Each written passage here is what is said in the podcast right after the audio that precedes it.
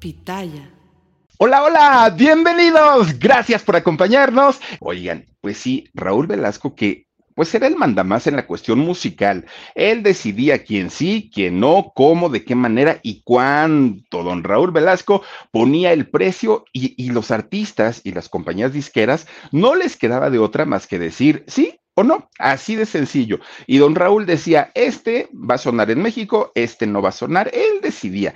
Pues en algún momento, fíjense que Raúl Velasco, cuando comienza a sonar la música disco de una manera muy fuerte allá en Estados Unidos, con grupasasasazos enormes, enormes. Ay, miren, ahí estaba chavo, don Raúl Velasco. Pero, ay, digamos que desde ahí ya tenía su carita de pocos amigos, y así fue siempre el señor.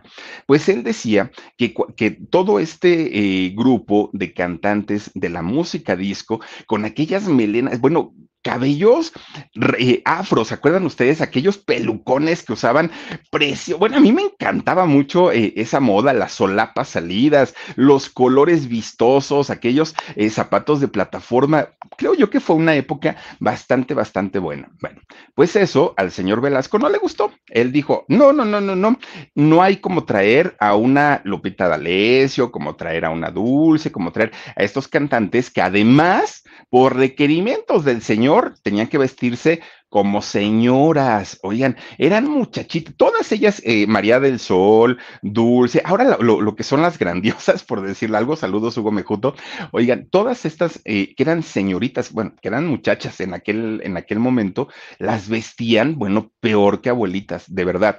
Tenían que salir así porque eran los requerimientos para salir en televisión.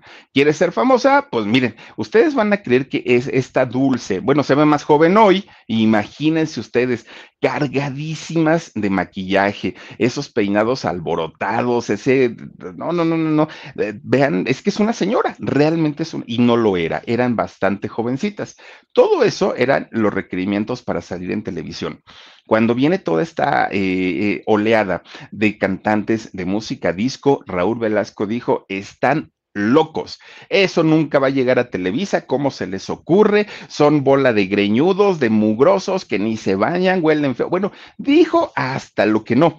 Pero ¿qué creen? Se tuvo que tragar sus palabras Raúl Velasco. Le guste o no le guste al señor, la música disco ya estaba sonando en todo México. Y eso pues gracias a la radio, que en aquellos años la gente escuchaba todavía muchísimo la radio y eh, pues empezaron a sonar muchos grupos, pero además muchos solistas también bastante, bastante famosos en Estados Unidos y que llegaron aquí a México. Bueno, pues imagínense nada más que Raúl Velasco se traga sus palabras y tiene que invitar, y aquí estuvo Donna Somers, y aquí estuvieron eh, Gloria Gaynor, y muchos, muchos de estos representantes de, de ese estilo de música llegaron a siempre en domingo, algo que el señor decía, nunca en mi vida pues bueno, tuvo que hacerlo.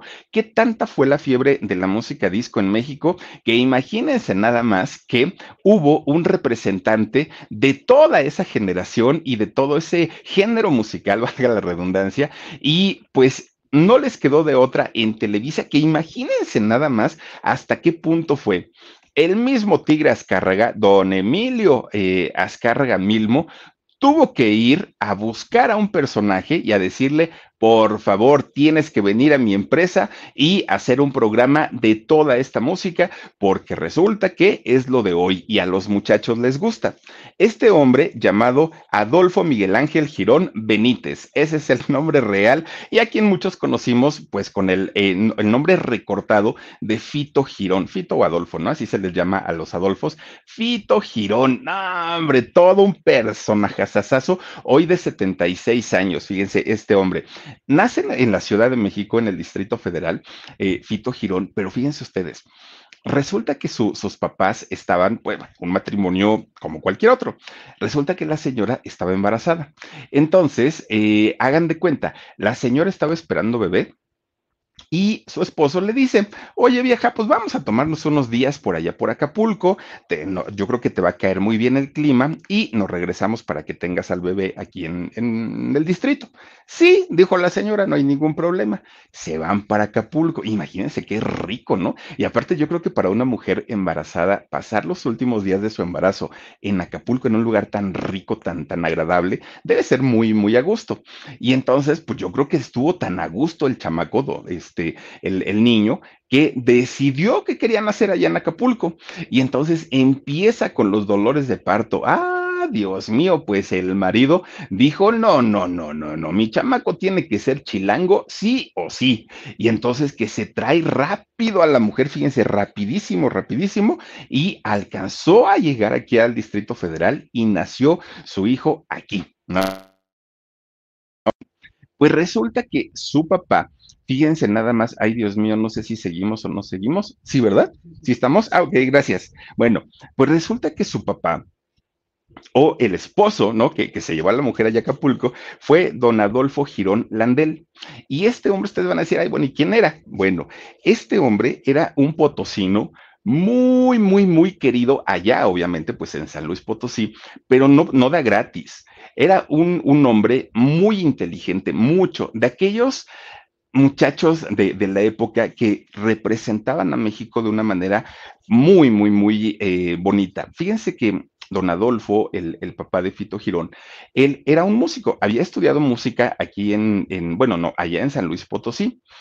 En aquellos años, resulta que a los muchachos talento o aquellos que el gobierno veía que tenían ciertas cualidades o ciertas características como para poder destacar en algún ámbito, pues generalmente los mandaban y les daban becas para ir a estudiar al extranjero. En aquellos años, fíjense que eh, estaba un, presidente sustituto, porque hubo ciertos movimientos y resulta que don Adolfo Huerta, eh, pues entra a la presidencia de México, pero solamente por, eh, bueno, de hecho fue menos de un año el que estuvo en el poder. Este hombre que le encantaba la música a don Adolfo Huerta y que estuvo en la presidencia de México, comienza a buscar diferentes talentos en toda la República y dio la orden de que cualquier muchacho o muchacha que tuviera un talento formidable en la cuestión musical, tenían que mandarlo a las mejores escuelas o a los mejores institutos como una compensación o como una recompensa más bien para eh, que pudieran prepararse de una manera muy grande en la cuestión musical. Y entonces así es como llegan y como encuentran a don Adolfo Girón. Entonces, una vez que lo localizan, le dicen, oye, por órdenes del presidente Huerta, se te va a dar una beca para que te vayas a estudiar a Alemania y para que vayas a codearte con los músicos más renombrados de, de, allá de Europa, pero además vas a estudiar con lo mejor de lo mejor, ¿quieres o no? Obviamente, este, este muchachito, pues dijo, por supuesto que sí. Lo trepan al avión y ahí se va, ¿no? Para, para Alemania. Fíjense nada más, no, no, no nada más era conocer el país, además era llevarla, tener una preparación de las mejores en cuestión musical y él lo aprovechó al máximo. Cuando él regresa, regresa a México siendo un gran concertista prácticamente él era como, híjole, yo creo que guardando las dimensiones correspondientes, muy en el estilo de, de, Sergio Andrade, por ejemplo, que repetimos lo mismo. Sí, en la parte personal es un cerdo el señor y es un puerco, eso que ni que no hay duda, pero en la parte de, talento, bueno, el señor se pinta solo para crear, componer, arreglar, sabe su, trabajo Sergio Andrade. Bueno, pues resulta que este hombre regresa siendo pianista, regresa siendo arreglista, concertista, por eso le digo que más o menos la misma, eh, pues, pues la misma preparación que tuvo Andrade, aunque Andrade se preparó aquí en el Conservatorio Nacional de Música. Bueno, pues resulta que este hombre llegando a México, pues no lo dejaron estar. ¿Por qué? Porque inmediatamente un hotel allá en Nueva York, el Waldorf eh, Astoria, allá en Nueva York, lo manda a llamar y lo contratan para que dirija eh, la orquesta de allá de este hotel, que aparte es uno de los más importantes y más famosos del mundo entero. Pues entonces don Fito, papá, se va, ¿no? Y empieza a trabajar allá, todavía estando, pues digamos, eh, soltero y además, pues teniendo la posibilidad de desplazarse a cualquier parte del mundo. Ahí andaba el señor tocando, pero él ya con una importancia pues en, la cuestión musical, muy respetado por todo lo que había logrado y por todo lo que había hecho en aquel momento. Fíjense, era tan famoso que un día un, personaje muy importante aquí en México que tenía que ver con los medios de comunicación, don Rómulo O'Farrill le dice nada más ni nada menos que a don Emilio Azcárraga Vida Urreta, al abuelo del que está ahorita, ¿no? De Emilio Azcárraga. Le dice, oye, ¿Has escuchado de, este señor Adolfo Girón que, este, toca allá en Nueva York y que la orquesta y que no sé qué y no sé cuándo? Y don Emilio Azcárraga le dice, don Emilio Azcárraga Vidaurreta, le dice, pues sí lo he escuchado, pero pues él estará muy a gusto trabajando por allá. Y le dice, no hombre, vamos a verlo, ¿no? Pues así como clientes. Entramos allá al hotel y pues a ver qué tal está este, su espectáculo. Bueno, ahí se van para Nueva York, tanto Rómulo Farril como Emilio Azcárraga Vidaurreta. Escuchan eh, cómo dirige la, la, orquesta don Adolfo Girón y dijeron, no, hombre, este señor tiene que regresar a México. Es un talento tremendo, tremendo de músico. Y se lo trajeron, lo convencieron. Imagínense ustedes, pues que llegue don Rómulo Farril y aparte que llegue con Emilia Azcárraga, claro que el señor dijo, va, está bien, no pasa nada. Desde ahí empezaron a tener una amistad, ¿no? Eh, Emilia Azcárraga Vidaurreta y eh, Adolfo Girón. Llegando a México le dijeron, a ver, señor, ¿qué necesita?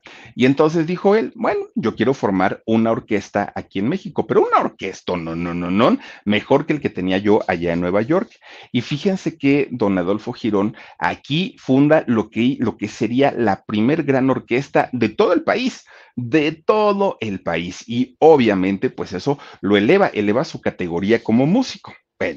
Pues resulta que este hombre, don Adolfo Girón, también ayuda, colabora en fundar o crear lo que sería la XCW. Nada más imagínense, la, la, la XCW, la voz de la América Latina, yo creo que la estación más reconocida y recordada en todo México.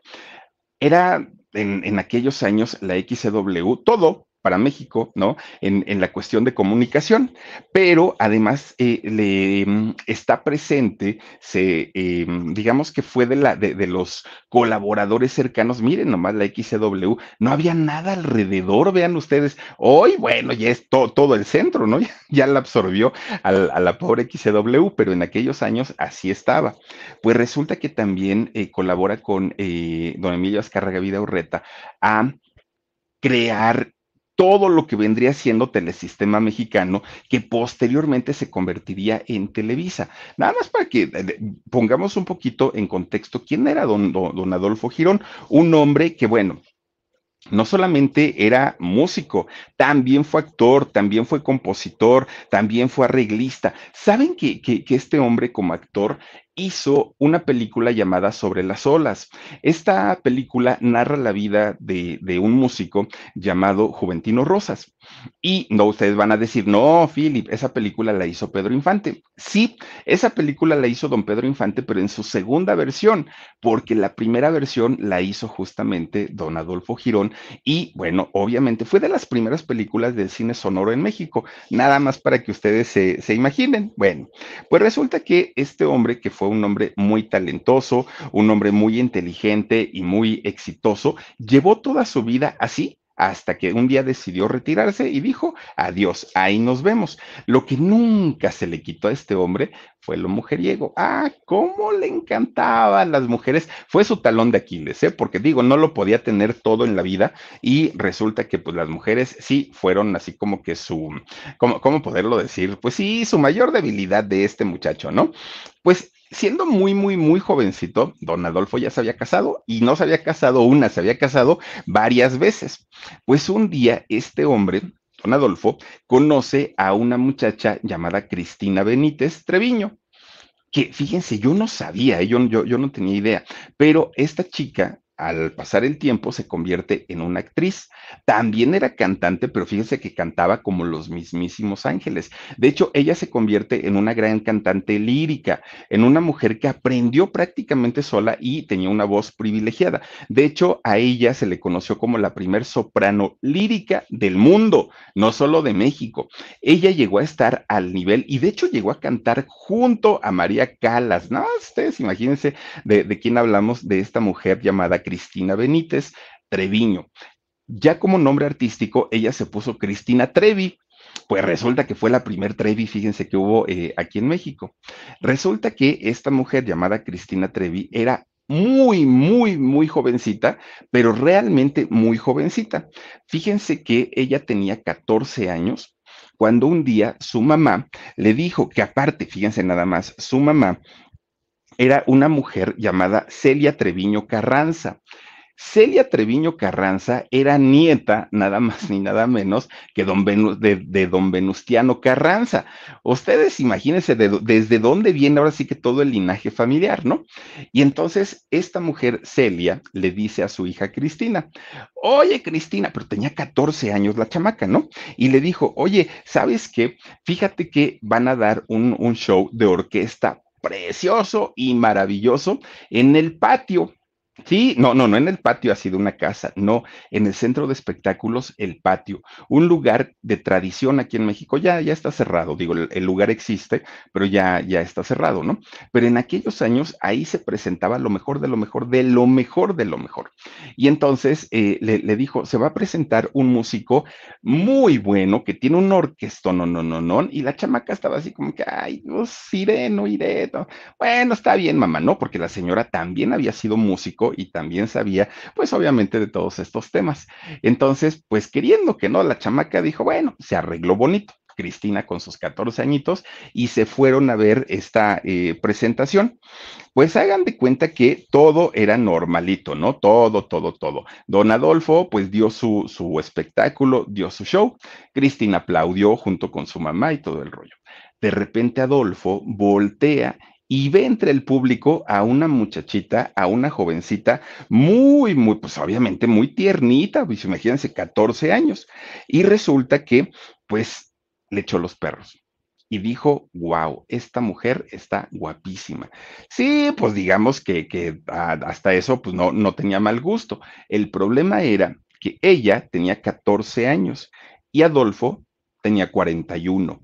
Había 27 años de diferencia entre los dos. Imagínense nada más que si eso hubiera ocurrido el día de hoy, no les quiero ni platicar cómo le hubiera ido a este señor, muy famoso, muy talentoso, muy lo que quieran. Bueno, hasta ahí lo de Sergio Andrade, ¿no? Eh, muy todo lo que quieran, pero no estuvo correcto que el señor porque aparte se casó con, con Cristina justamente a sus 14 años y él con 41. No, nos lo hubiéramos acabado y lo hubiéramos destrozado si eso hubiera ocurrido eh, en este momento. Pero Cristina fue su, una, una de sus esposas y de hecho fue la octava esposa porque ya había tenido siete esposas, no novias, no parejas, esposas, había tenido siete y eh, en total él tuvo nueve, nueve esposas. Bueno, por eso les digo que pues el señor salió pues sí, salió Juan Alegre y salió Coscolino. Apenas tenían un año de casados y digo, el señor pues ya tenía sus añitos, ya tenía 41 y Cristina tenía 14. Resulta que apenas habían cumplido un año de casados cuando ya estaba por dar a luz Cristina. Muy jovencita, oigan, 15 años también, que no frieguen, pues como Karina ya por, hagan de cuenta. Bueno, pues resulta que es cuando nace su hijo, su hijo Adolfo Miguel Ángel Girón Treviño o a quien nosotros conocimos como Fito Girón. Ay, Dios mío, hasta me emociono cuando les platico de todas estas cosas, porque, porque miren, entre que está muy bonita la historia y entre que hacemos corajes porque decimos eso no se vale, pero bueno, fíjense que a pesar de que pues habían tenido pues una, un, digamos, un, un matrimonio normal, normal entre comillas, siendo ella muy jovencita, siendo él ya un hombre maduro, pues ni con eso don Adolfo se estuvo quieto, no se estuvo en paz y pues también anduvo por ahí de, de, coscolino. Resulta que esto hizo que el matrimonio no durara mucho y entonces pues duraron de hecho poquito tiempo de, de casados y se divorciaron, terminaron divorciándose. Para aquel momento ya había nacido Fito Girón y un hermano menor, estaban los dos niños. Pues resulta que este señor siendo un personaje muy importante, por lo menos en la cuestión musical, era muy famoso, era muy conocido y Cristina pues ya se había dedicado a, su, la parte eh, familiar y ya no cantaba, ya estaba como prácticamente retirada. Entonces empiezan con una batalla legal por los hijos, por Fito Girón y por su hermano. Los dos, ¿no? El papá y la mamá, claro, el papá tenía posibilidades económicas, trabajaba y era muy famoso. Y Cristina pues obviamente dependía de lo que el señor le quisiera dar. Entonces dentro de este eh, pleito que tuvieron, eh, Adolfo pide la custodia de sus hijos al juez. El juez no sé si legal o ilegalmente, pero le concede la custodia a Adolfo. Y entonces se lleva a los dos hijos, a Fito y a su hermano. Y a Cristina prácticamente no dejaba que viera a sus hijos. Fue un trancazo muy fuerte para los niños, para los dos, porque aparte estaban muy jovencitos. Eh, fue un trancazo mucho, mucho, muy duro ellos querían ver a su mamá, pero el papá nada más no, y no van, y no van, y no van, y ya dije que no. ¿Saben qué hacían los niños siendo muy, muy, muy chiquitos? Los dos, Fito agarraba a su hermanito, don Fito Girón agarraba al niño y se iban ¿no? Y entonces llegaban a donde estaba Cristina, donde estaba su mamá. Ya estando ahí, doña Cristina les pagaba el taxi y les daba dinero de regreso porque todo lo hacían escondidas. Los niños no podían decirle al papá, oye, fuimos a ver a mi mamá, porque entonces, miren, no, no, no, ni pensarlo. Durante mucho tiempo, así fueron las reuniones entre papá, en, perdón, entre mamá e hijos, de una manera clandestina porque no tenían permitido verse entre ellos. Y si Cristina le pedía permiso a Adolfo, él no lo iba a permitir. Y eso lo sabían los dos, tanto, tanto Cristina como los niños. Entonces ellos sufrían bastante, bastante, bastante. Pues resulta que un día ahí tienen que Fito agarra a su hermanito y dice, vámonos a ver a mi mamá, porque si no, va a llegar mi papá y se va a enterar que salimos y nos va a prohibir, ¿no? Él ya sabía. Se suben al taxi, llegan a ver a Cristina, conviven como lo habían hecho uh, durante mucho tiempo y ya les dice Cristina, váyanse hijos porque ya va, ya va a venir su padre y no queremos problemas. Sí, está bien, mamá les da para su taxi, los niños se suben al, transporte, llegan a su casa y cuando llegan, se bajan del taxi y su hermanito, el, chiquito, pues pone su piecito en el, el, piso, el taxi se arranca y le, aplasta su piecito al niño. Imagínense el dolor tan horrible para, para el pobre chamaquito, pegó de gritos, obviamente.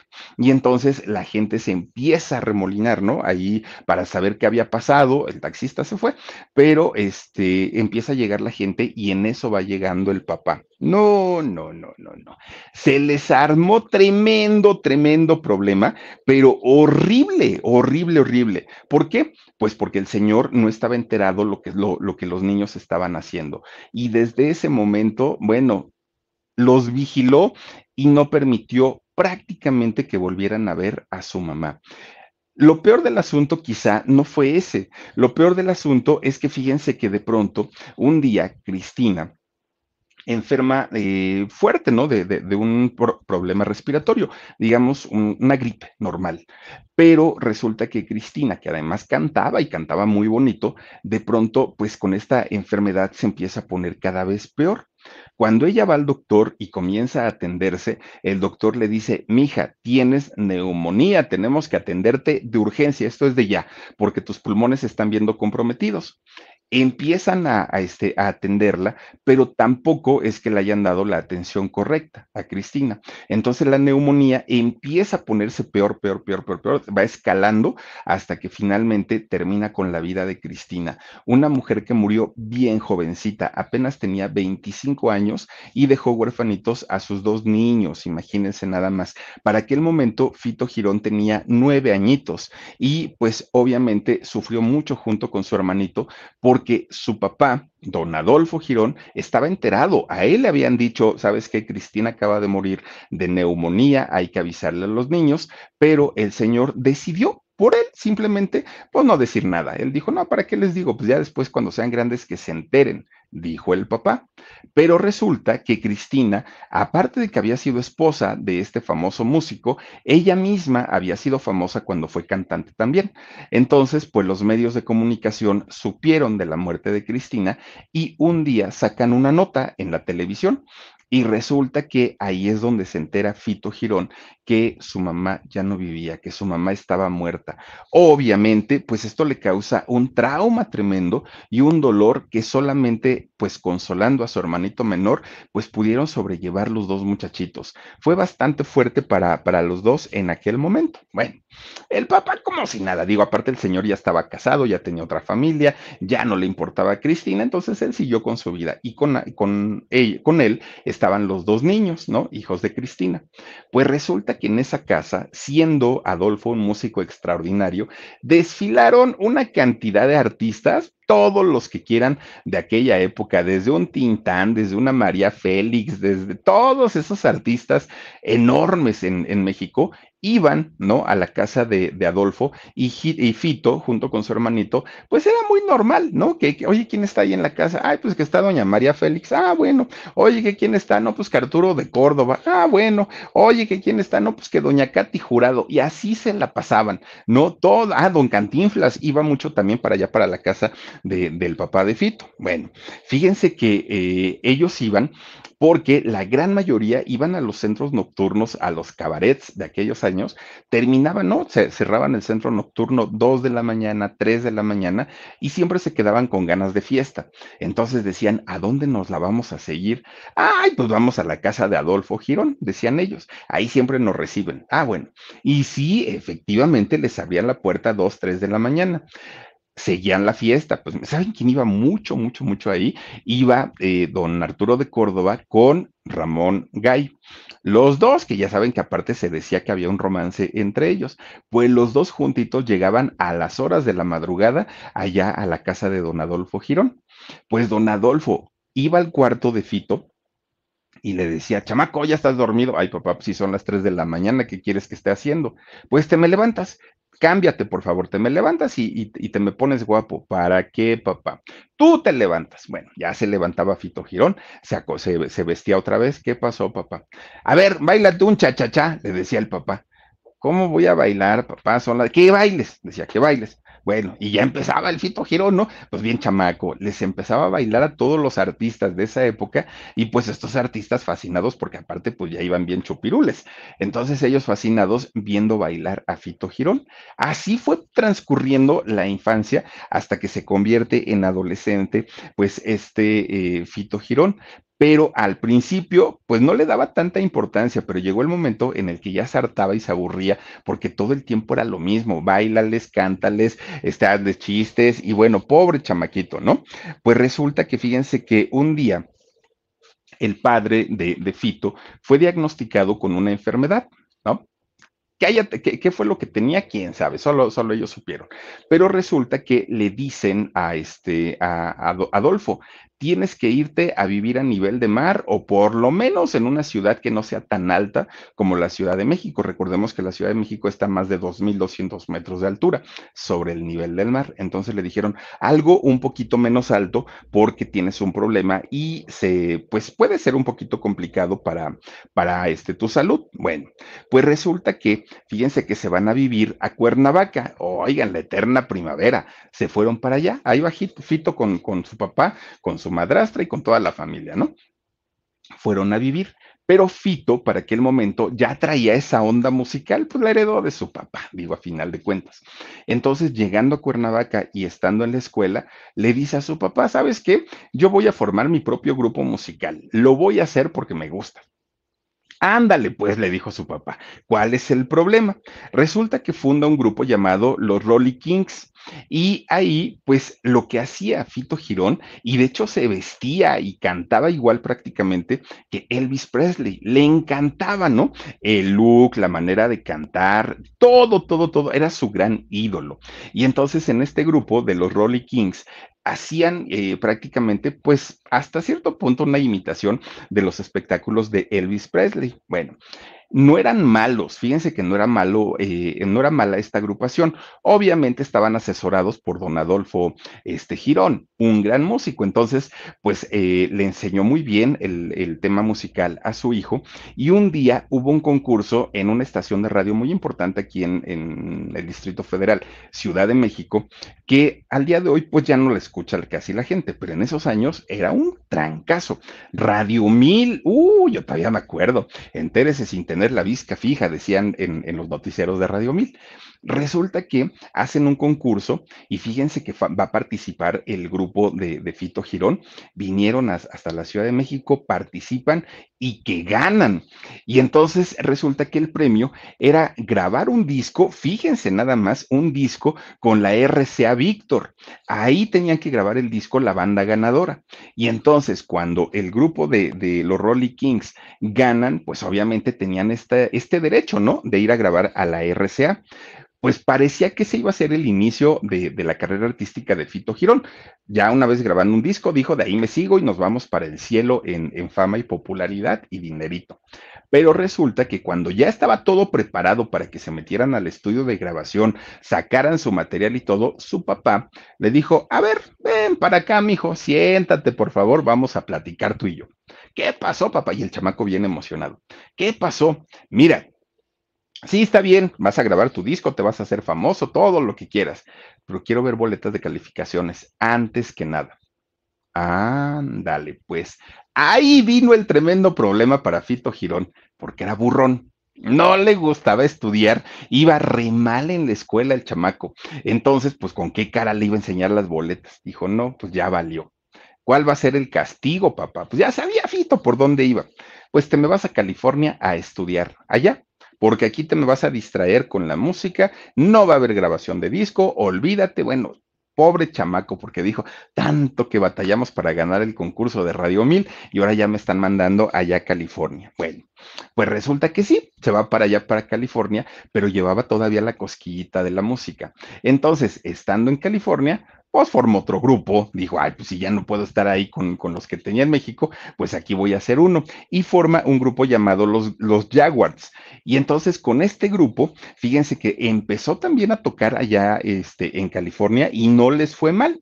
Cuando cumple 18 años, regresó a México y regresa, obviamente, a buscar a sus compañeros que habían, con los que había ganado el, el concurso, pero ya muchos de ellos habían este, tomado caminos diferentes y se integra a otro grupo allá en Cuernavaca. Lo que él quería era ser músico.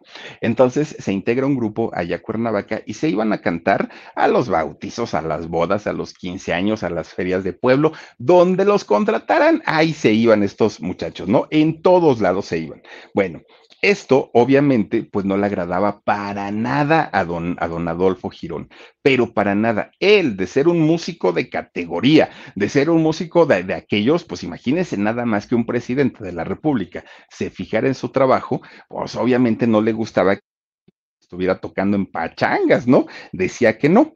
Pues entonces él, eh, don, don Adolfo Girón, que tenía una buena amistad con don Emilio Azcárraga Vidaurreta, cuando lo fueron a ver allá a Nueva York y todo el rollo, le habla por teléfono y le dice, oye Emilio, no seas gacho, fíjate que tengo un chamaco, pero es de estos chamacos que dan mucha lata y nada más quiere andar de, de arriba abajo y anda tocando en fiestas y 15 años, ¿tú crees? Le dijo este eh, don Adolfo Girón a don Emilio Azcárraga eh, Vidaurreta. Entonces, don Emilio le dice, a ver qué podemos hacer para este chamaco. Mira, yo tengo cuates allá en el Hotel Ritz de Acapulco que el Hotel Ritz, oigan, en esos años, ah, hombre, quien se hospedaba en el Hotel Ritz era porque de verdad había dinerito. Hoy ya no sé en qué categoría está el Hotel Ritz, pero en aquellos años era el hotel, ¿no? Ahí en, en Acapulco. Pues le dijo, fíjate que allá hacen tardeadas. Entonces, ¿qué te parece si mandamos a trabajar a tu hijo ahí en Acapulco, pero ya con un trabajo fijo, ¿no? Como músico, pero ya en, en, el salón de ahí de, del Hotel Ritz, a ver si le gusta. Cuando le van diciendo a Fito Girón, oye, tienes que irte a Acapulco a trabajar allá como músico, no, hombre, pues le cayó del cielo. Y dijo, pero por supuesto que sí me voy sin mayor problema. Empezó a tocar. Fíjense que el, el Hotel Ritz, ¿a poco ese es el Ritz? No, ese es el Hotel Ritz. A ver, a ver, a ver, agrándalo, pero ese es el de Acapulco. Yo me acuerdo como, como, que era diferente, incluso tenía los balcones azules, bueno, a menos que ya sea el nuevo, ¿no? Como, o, renovado, pero este, pero durante mucho tiempo, no, Dani, ah, sí, ese es el, ay, sí, cierto, así ya de cerquita ya lo conocí, sí, es el Ritz de Acapulco, y me acuerdo, ¿saben por qué? porque había comerciales en los años 80 del Hotel Ritz y, y, bueno, quien se hospedaba y era porque de veras tenía una fortuna en la, en la bolsa, ¿no? Pues resulta entonces que pura gente bien iba a, ese hotel, puro, miren, entre artistas, políticos, empresarios, solo lo mejor de lo mejor se hospedaba en esos años en el Hotel Ritz. Pues resulta que un día ahí conoce Fito Girón a un muchacho, ¿no? Lo vio por ahí, ahí andaba, se llama eh, Humberto Cisneros. Resulta que Humberto Cisneros era nada más ni nada menos que conoció a dos personas, uno Toño Cisneros y el otro Humberto Cisneros. Bueno, uno de ellos fue fundador del grupo de los hooligans, ¿sí? Agujetas de color de rosa y un sombrero, ellos, ¿no? Estos muchachos. Bueno, pues resulta que se hicieron cuates, se hicieron amigos. Para aquel momento, Fito Girón, que había vivido en California, Dominaba el inglés como lengua materna, lo hablaba bastante bien. Entonces, estos hermanos cisneros le dicen, ¿sabes que nuestras canciones son canciones eh, eh, de Estados Unidos, son canciones en inglés, pero pues batallamos mucho para hacer la traducción al español? ¿Por qué no nos ayudas? Dijo Fito Girón, bueno, pues está bien, eran amigos. Y entonces empiezan a traer música de Estados Unidos, como los rockeros, todos los rockeros, ¿no?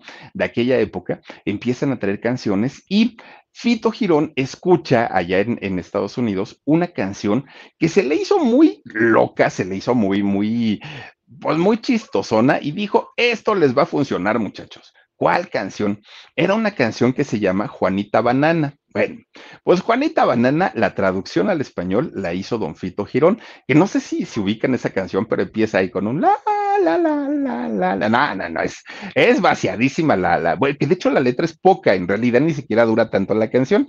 Pues resulta que con esta canción logran llegar a los primeros lugares de popularidad eh, este grupo de los hooligans aquí en México se, hizo tan famosa esa canción, bueno, ya después la cantó también por ahí don Manolo Muñoz y la han cantado, bueno, la cantaron muchos otros artistas, pero esta canción la tradujo justamente don Fito Girón. ¿Saben en aquel momento, en aquellos años, quién les ayudaba a cargar su equipo de sonido, sus baffles, sus bocinas, sus micrófonos? ¿Quién andaba en, en la carga de todo este eh, equipo de los hooligans? Nada más ni nada menos que un personaje asasazo, que hoy es un personaje internacional y bien por él, don Carlos Santana, fíjense ustedes, don Ca sí, el guitarrista, el mismísimo andaba en aquellos años ayudándole a los hooligans con todo el equipo y pues obviamente yo creo que también de ahí algo les habrá aprendido. Pues dos años estuvo por ahí eh, Fito Girón en esta agrupación. Cuando él se va, dijo, híjole, ¿y ahora quién va a quedar ahí con los hooligans, no? Porque fue parte de ellos. Entonces dijeron, pues, pues, no sé, a ver, Fito, recomiéndanos a alguien.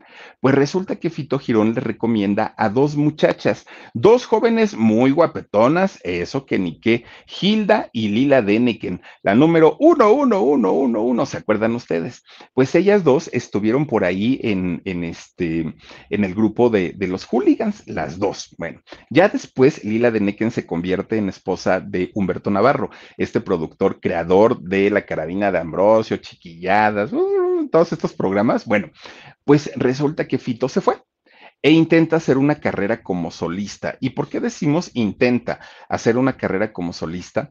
Porque resulta que no le fue bien. No funcionó, eh, funcionaba estando en los hooligans, sí, y la gente lo quería y lo reconocía, pero a pesar de tener el apoyo de una compañía disquera como EMI Capital y de tener la bendición de Raúl Velasco, pues no, simplemente la gente no respondió a la carrera de Fito Girón. Y entonces, pues, ¿qué, ¿qué, es lo que hizo? Dijo, pues si no funciona en México, me voy para Estados Unidos. Era 1971 y él se va para allá, porque dijo, pues si en México no me quieren, pues ni modo. Estuvo por allá también intentándole y nada. Se regresa a Acapulco, no regresa a Cuernavaca ni regresa al Distrito Federal, regresa a Acapulco y empieza a trabajar con quien había sido un fotógrafo que había trabajado durante muchos años con su papá, con, con don eh, Adolfo Girón. Resulta que este hombre se llama Carlos, o se llamaba, no lo sé, Carlos Ochoa. Y fíjense que este hombre tenía algunas concesiones de espectáculos allá en Acapulco. Entonces le dijo a Fito, oye, búscate dos, dos, muchachas para hacer un show y tú, tú, tú estás como, como la parte varonil, la parte masculina y las chicas que te estén acompañando. Y dice Fito Girón, ¿a quién, a quién, a quién? Pues no se me ocurre. Ah, ya sé, dijo, pues si yo llevé a las Deneken allá con, con los hooligans, pues ya lo sé, ahora las voy a traer para acá. Les voy a hablar para ver si quieren venir a trabajar conmigo. Le habla a Hilda y a, y a Lila Deneken, y sí, se van a trabajar con Fito allá a Acapulco. Las dos muy guapas, muy, muy, muy guapas. Y entonces, pues se presentaban todas las noches ahí en Acapulco y fíjense nada más, tremendo, tremendo éxito de los tres. Se convierten pues en, en, un, todo un espectáculo, porque los señores quedaban muy a gusto viendo la belleza de estas chicas, pero además el, talento de Fito Girón en el escenario, pues obviamente era de todo, hacían todo, ¿eh? Cantaban, bailaban, contaban chistes, era todo un showman en, en aquel momento Fito Girón. Bueno, pues resulta que Fito empieza a hacerse de, amigos muy importantes ahí en Acapulco. Bueno, no eran de Acapulco, pero en Acapulco, a, este puerto maravilloso, llegaban artistas de todos los niveles, de todos. Y entonces, de políticos, artistas, empresarios, ¿no? Entonces llegó un Tom Jones, eh, Alice Cooper y también llegó Farrah Fawcett, que por cierto con Farrah se dice que tuvo un romance Fito Girón. Pues todos ellos terminaron siendo sus grandes amigos, pero grandes amigos y fíjense que eh, aunque Fito ya había, ya tenido muchos romances en, aquel momento, pues no había encontrado una pareja como para estabilizarse, ¿no? Y era pues igual que su papá, andaba de arriba abajo con una, con otra, y, así se la, se la pasaba don Fito Girón hasta que conoció a una muchacha. Esta muchacha de nombre Stephanie.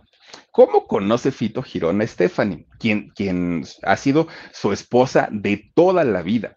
Pues resulta que Fito Girón había tenido, bueno, había conocido a una Playmate. Ustedes imagínense haber conocido a una Playmate, bueno, con estos cuerpos espectaculares, ¿no? Para, para posar en estas revistas. Esta muchacha se llama Gina Tomasino.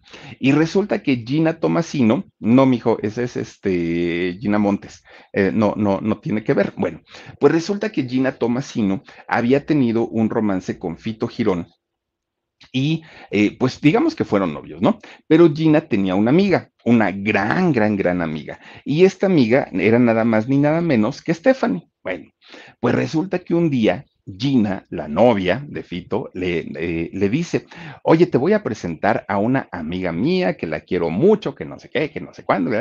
Sí, le presenta a Stephanie. Y resulta que Stephanie dijo, ah, no, pues yo sé que es tu novio, lo que quieras, pero lo quiero para mí. Y entonces Stephanie, fíjense que pues se puso muy abusada, porque mientras con la Playmate no llegaba nada, nada más era puro noviazgo, Stephanie pues se dio a respetar de tal manera que le dijo, si quieres algo conmigo, matrimonio o no hay nada, decide. Y como ya estaba muy enamorado de, de, ella, Fito Girón le propuso matrimonio y a finales de los 70 se casa con ella. Tuvieron tres hijos, Daniela, Ricardo y Michelle.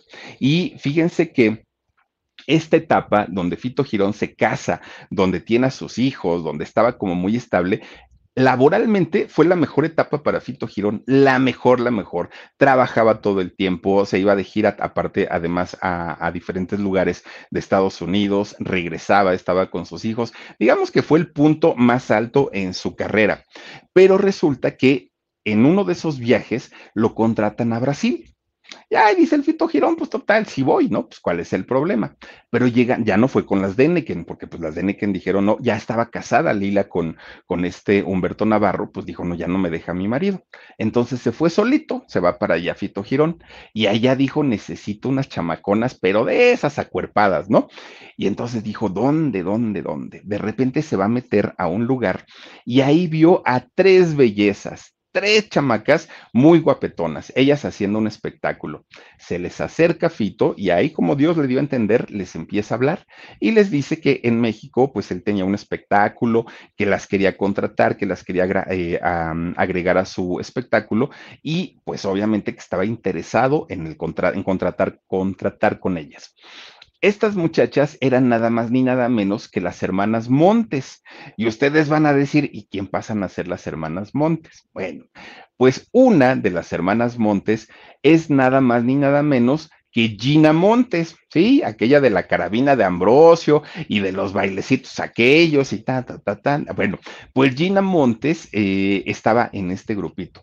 Y efectivamente, Fito Girón fue el responsable de traer a las hermanas Montes, que después dos de ellas desertaron y dijeron, ay, no, ya, estuvo, estuvo suave, y se regresaron para allá, para Brasil.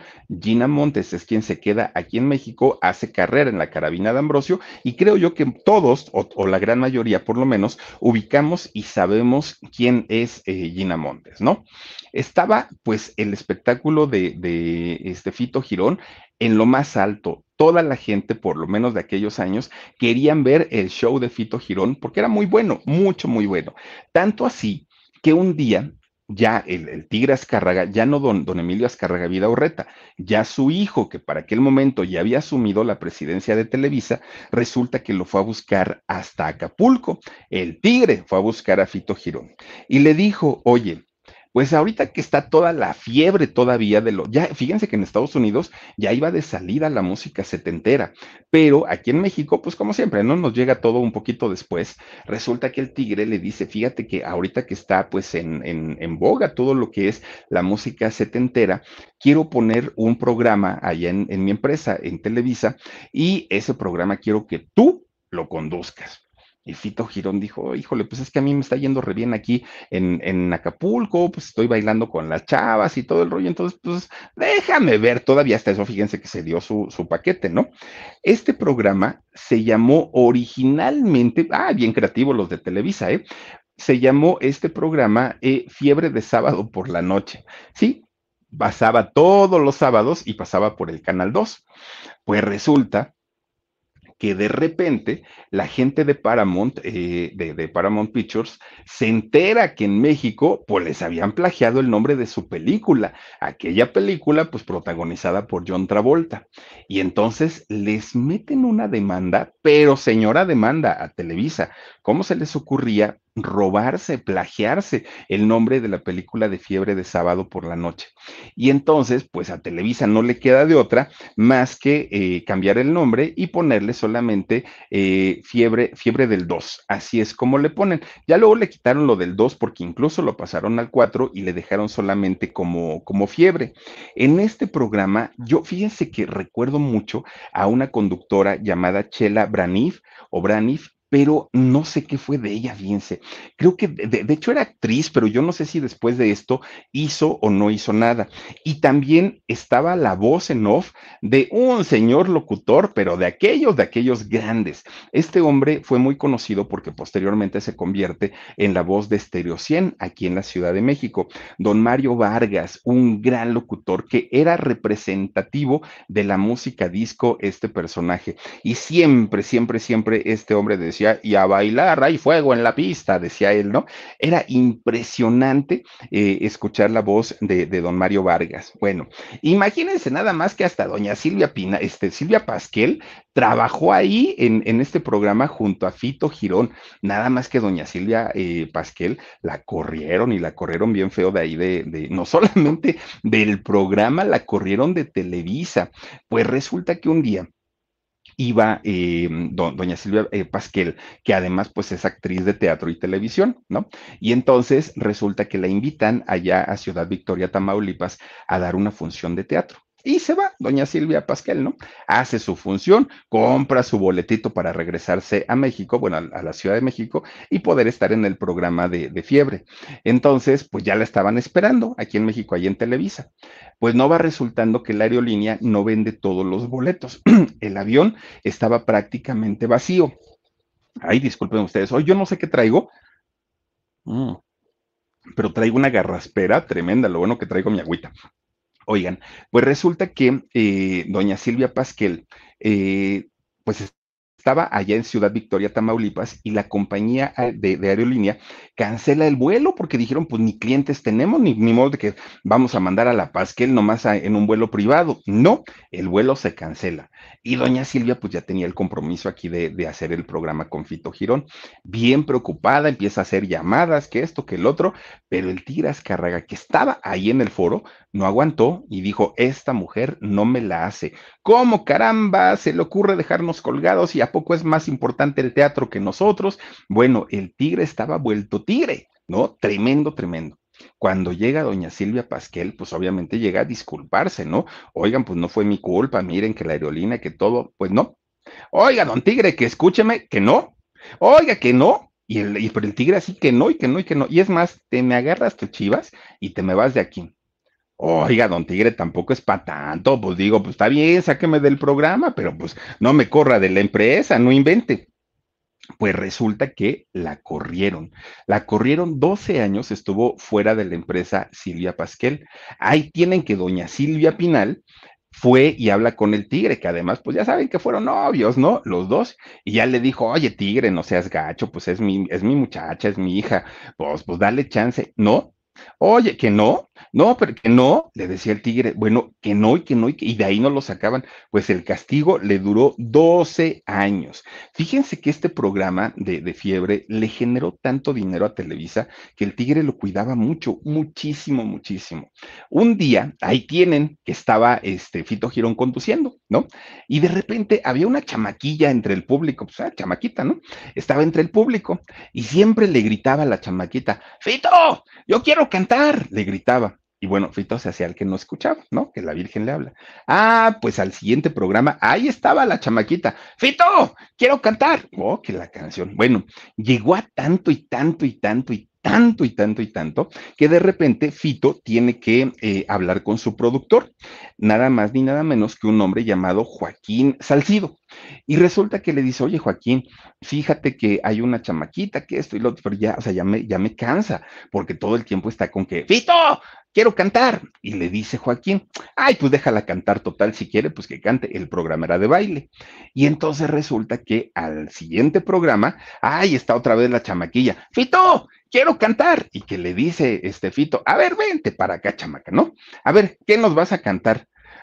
Pues no sé, dice, la, ¿cómo que no sabes? A ver si tanto estás, dice, dice. Bueno, una de, de Donna Somers. Ándale, pues, dijo Fito Girón, cántanos una de Donna Somers. Cantó la chamaca. Hasta eso, afinadita, muy bonito, todo perfecto. Pero ¿qué creen? Que el tigre estaba viendo el programa y dijo, ¿qué es esto? ¿En qué momento se convirtió en siempre en domingo? No, no, no. ¿Quién dio la autorización? Fito Girón, ven para acá. Y ahí va Fito Girón a la oficina del Tigre. Pues resulta que le pone una regañiza y le dijo, ¿quién te autorizó que metieras a alguien cantando? Que aparte alguien desconocido. No, pues fue el productor Joaquín Salcido. Manda a traerlo, dile que venga. Oigan, pues cuando llega le acomoda una regañiza a Salcido, no al futbolista, ¿eh? a Joaquín, al productor y le dice, a ver, tú, señor Salcido, ¿cuántos años llevas aquí en Televisa? 27 años, señor. Ah, bueno, le habla a su secretaria y le dice, hazle su liquidación, ya, que se vaya, no me interesa que este hombre esté aquí, como caramba está descomponiendo un programa que nos genera tanto. Y lo corrió. Bueno, ¿saben ustedes quién era esta chamaquita que estaba, Fito, quiero cantar? Pues era nada más ni nada menos que Yuri, la menos. Imagínense ustedes. Ahí estaba la Yuri, ¿no? Que quería cantar Osito Panda. No inventen, por culpa de Yuri corrieron a este señor Salcido. Nada más imagínense, oigan, 27 años de trabajar ahí en la empresa y lo corrieron por eso. Fito, quiero cantar. Pues, pues eso le sirvió. ¿Quién iba a decir que después Yuri se iba a convertir en un figurón ahí en Televisa? ¿Qué dirá a estas alturas don, don Salcido? Imagínense cuando lo, oye, detrás de mi ventana de decir, es como, este Jesús, Jesús, ¿no? Dice, no, no, no, no, no. Cruz, Cruz. Bueno, pues dos años duró este programa de, fiebre, dos años, en el que, bueno, eran los reyes del rating, les fue bastante, bastante bien, pero fíjense lo, lo, lo que fue raro, es que de pronto un día Televisa anuncia, hasta aquí llegó el programa de Fito Girón, ya no hay más. A ah, caramba, y dijo Fito, pero ¿por qué? Tú no preguntes. A la siguiente semana, Fito Girón ya estaba reemplazando a Talina Fernández en su programa de caras y gestos. No sé si se acuerdan ustedes de este programa, que era pues como de adivinar, ¿no? Películas, canciones y todo esto. Pues resulta que eh, fue muy, muy fuerte para Fito Girón haberle quitado un programa tan exitoso para darle otro, algo que él nunca entendió. No le gustó este concepto de caras y gestos y dijo, yo me voy. Entonces el tigre le dice, bueno, pues nada más ayúdanos a buscar quién puede ser tu reemplazo. Él decidió que Gualberto Castro podía ser un, buen reemplazo para este programa de caras y gestos. Bueno, Después de ahí, Fito Girón se va a trabajar, ay, don Chicoche, miren nomás, eh, se va a trabajar con don Humberto Navarro en un programa llamado Alegría Musical. Y que, por cierto, en este programa de Alegría Musical hacían sketches y ahí salía don Jorge Arbizu el Tata y salía César Bono. Bueno, de ahí después pasó a hacer otro programa que se llamaba, si no mal recuerdo, era el de Fantástico Animal, que se acuerdan ustedes que ahí eh, una, una muchacha llamada Amy, Amy Camacho, que Amy era la directora de African Safari, que por cierto, un día que se fue Amy a, este, a, un, a un, este, una expedición, le picó un animal, la mordió un animal, adquiere una, una bacteria Amy Camacho y resulta que se muere, fíjense, murió esta mujer terrible y ella tenía este programa de Fantástico Animal. Ya ni me acordaba yo de este programa, pero sí, y ahí salía justamente Fito Girón. Bueno, pues resulta que eh, estuvo Fito Girón, también hizo La Carabina de Ambrosio, hizo una, un programa llamado, ay, miren, Ay, Dani, ahora sí me, hiciste recordar. Miren nada más a doña Amy Camacho con eh, su, su, programa este de, de, African Safari, ¿no? Bueno, estando ahí, de hecho, en African Safari. Bueno, pues fíjense que todavía hizo Fito Girón un programa que se llamó Los Tropi, la, la, Tropidanza, la Tropicosa, la algo de los trópicos, ¿no? Y entonces ese programa estuvo bastante, bastante bueno. Pues un día, estando en ese programa, le habla Carlos Salinas de Gortari a Fito Girón en el programa, ¿eh? Y le dice, oye, me gusta mucho tu programa, Fito Girón, se parece mucho a uno que tenemos en el canal 13. Bueno, eso bastó para que el tigre Azcárraga dijera, yo no le copio a nadie. Y entonces sacaran el programa de Fito Girón del aire. Hasta ahí llegó la relación de trabajo de Fito Girón con la familia Azcárraga. Dijeron, pues ya no, ya no más. ¿Qué hizo Fito Girón? Se fue a Estados Unidos, se fue con su familia, eh, entró a trabajar, de hecho, a Telemundo, por ahí eh, estuvo, vivió en Miami eh, algunos años, hasta que de repente, fíjense que un día llegó en el, en, eran principios de los años 90, cuando llega el huracán Andrés y arrasó con la Florida como ahora, ¿no? Con este huracán que, que llegó también. Entonces, prácticamente quedan en la ruina la familia de Fito Girón todo lo que habían logrado, todo lo que habían hecho, este huracán Andrés lo arrasó y ellos quedan pues sin casa y tuvieron que pedir prestada a un amigo una vivienda para poder estar ahí. Fito Girón sin trabajo, porque además pues en ese momento Telemundo pues estaba recuperando también de lo del huracán entre ellos Fito Girón. Se fue a trabajar a los cruceros. Ya ven que llegan muchos cruceros allá a Miami que van y hacen recorrido por las Bahamas y por, por los Cayos y todo esto.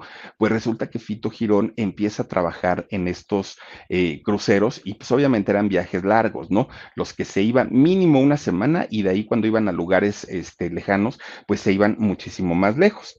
Pues Fito Girón tuvo que aprender a hablar italiano y francés porque le exigían en estos cruceros que cantaran estos idiomas porque el público, pues obviamente era muy, muy, muy amplio. Pues miren, Fito Girón estaba pues triste por lo de su casa, por lo del huracán, por lo del trabajo que, que, le habían quitado de Telemundo, porque ahora estaba cantando en cruceros y no porque sea malo, pero Fito Girón era un artista tan grande que él no entendía cómo es que había acabado cantando en pues en, en los cruceros. Pues miren, él estaba en, en esas cuando de repente pues se entera que su hijo, su hijo Ricardo, pues había tenido un problema y había muerto su hijo.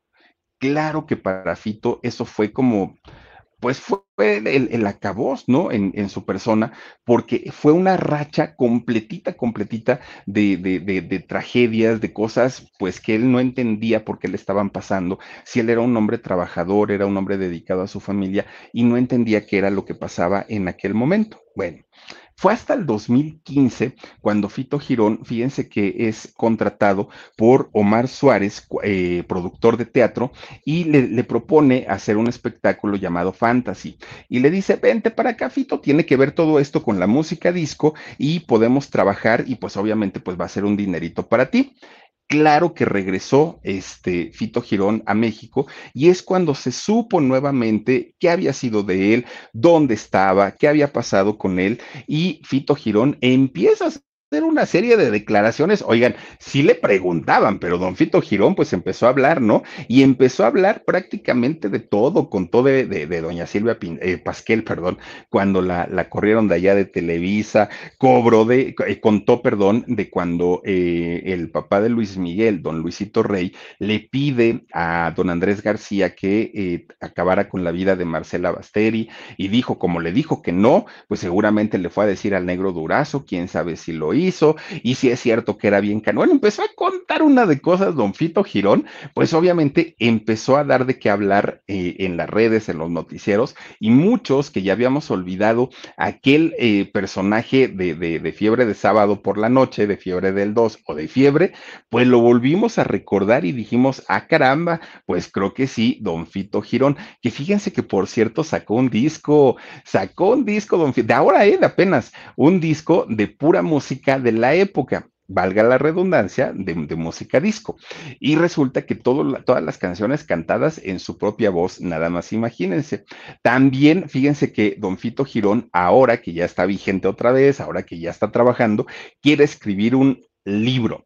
¿Por qué? Porque resulta que Fito Girón, si algo tiene, es una mente prodigiosa. Recuerda con detalles todo, todo, todo, todo, todas las anécdotas y Fito Girón sigue siendo tan carismático, aún a sus 76 años, sigue siendo muy carismático y obviamente un personaje, pues de esos inolvidables, ¿no? En la televisión, pero en el espectáculo, además con esos pasitos que se aventaba Don Fito Girón y ahí tienen su historia de vida y todavía está entre nosotros, ¿eh? Don Fito Girón y trabajando además de todo. Pues bueno, ahí está la historia de este personaje y por lo pronto, mi queridísimo Dani, vamos a mandar saluditos. Lorena L, muchísimas gracias. Lorenita, te mandamos besos. Ay, mire, nos mandó dos. Muchas gracias, Lorenita. Además, eres miembro, te lo agradezco. Lupita Velasco Marín dice saluditos, Philip. Gracias, Lupita. Gracias a Anazora 1962. Gracias también por tu super sticker. También está Jessica Morones. Dice, hola, buenas noches, Philip. Hola, Jessica, gracias por estar aquí. Eh, Juan Muñoz, buenas noches. Gracias, Juan, por vernos en Facebook. Gracias también por aquí a Zoe Alba. Dice, era mi vecino, Don Fito, no me digas eso. Cuéntanos, Zoe, cuéntanos, platícanos. Patricia Castañeda dice, Philip, mándame saluditos. Gracias, Patricia, te mando muchos besos. Gracias a Mauricio Rebolloso. Sí, Juanita Paricio, fueron bellísimos esos años. Este muchacho es ligador como él solo. Está bien, Mauricio. Nes Castillo dice, hoy hay alarido, a ver si aguanto. Sí, Nes Castillo, hoy tenemos alarido, 12 de la noche, ojalá puedas estar ahí. Miki, no, Milky Way dice, hola Philip, hola, hola comercialote, gracias. Nancy García dice, arriba el Pachuca. Ah, bueno, pues sí, arriba el Pachuca, está bien, está bien, no, no decimos lo contrario. Arcelia de Dios dice, hola Filip, como siempre apoyándote y dando mi like.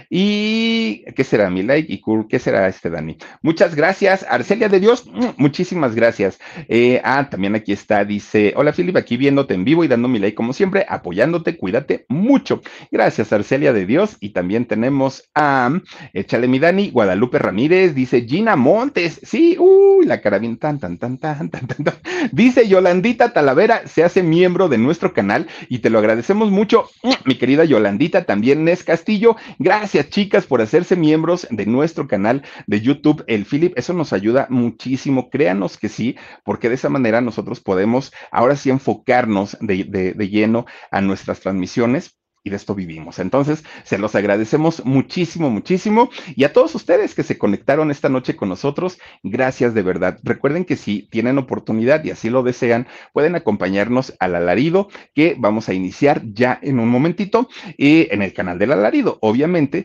Y el día de mañana, recuerden que tenemos programa en shock, 2 de la tarde y a las 10.30 de la noche. Nada me daría más gusto que cerrar la semana con todas y con todos ustedes en el canal del Philip. Cuídense mucho, sueñen bonito y nos vemos vemos en un ratito.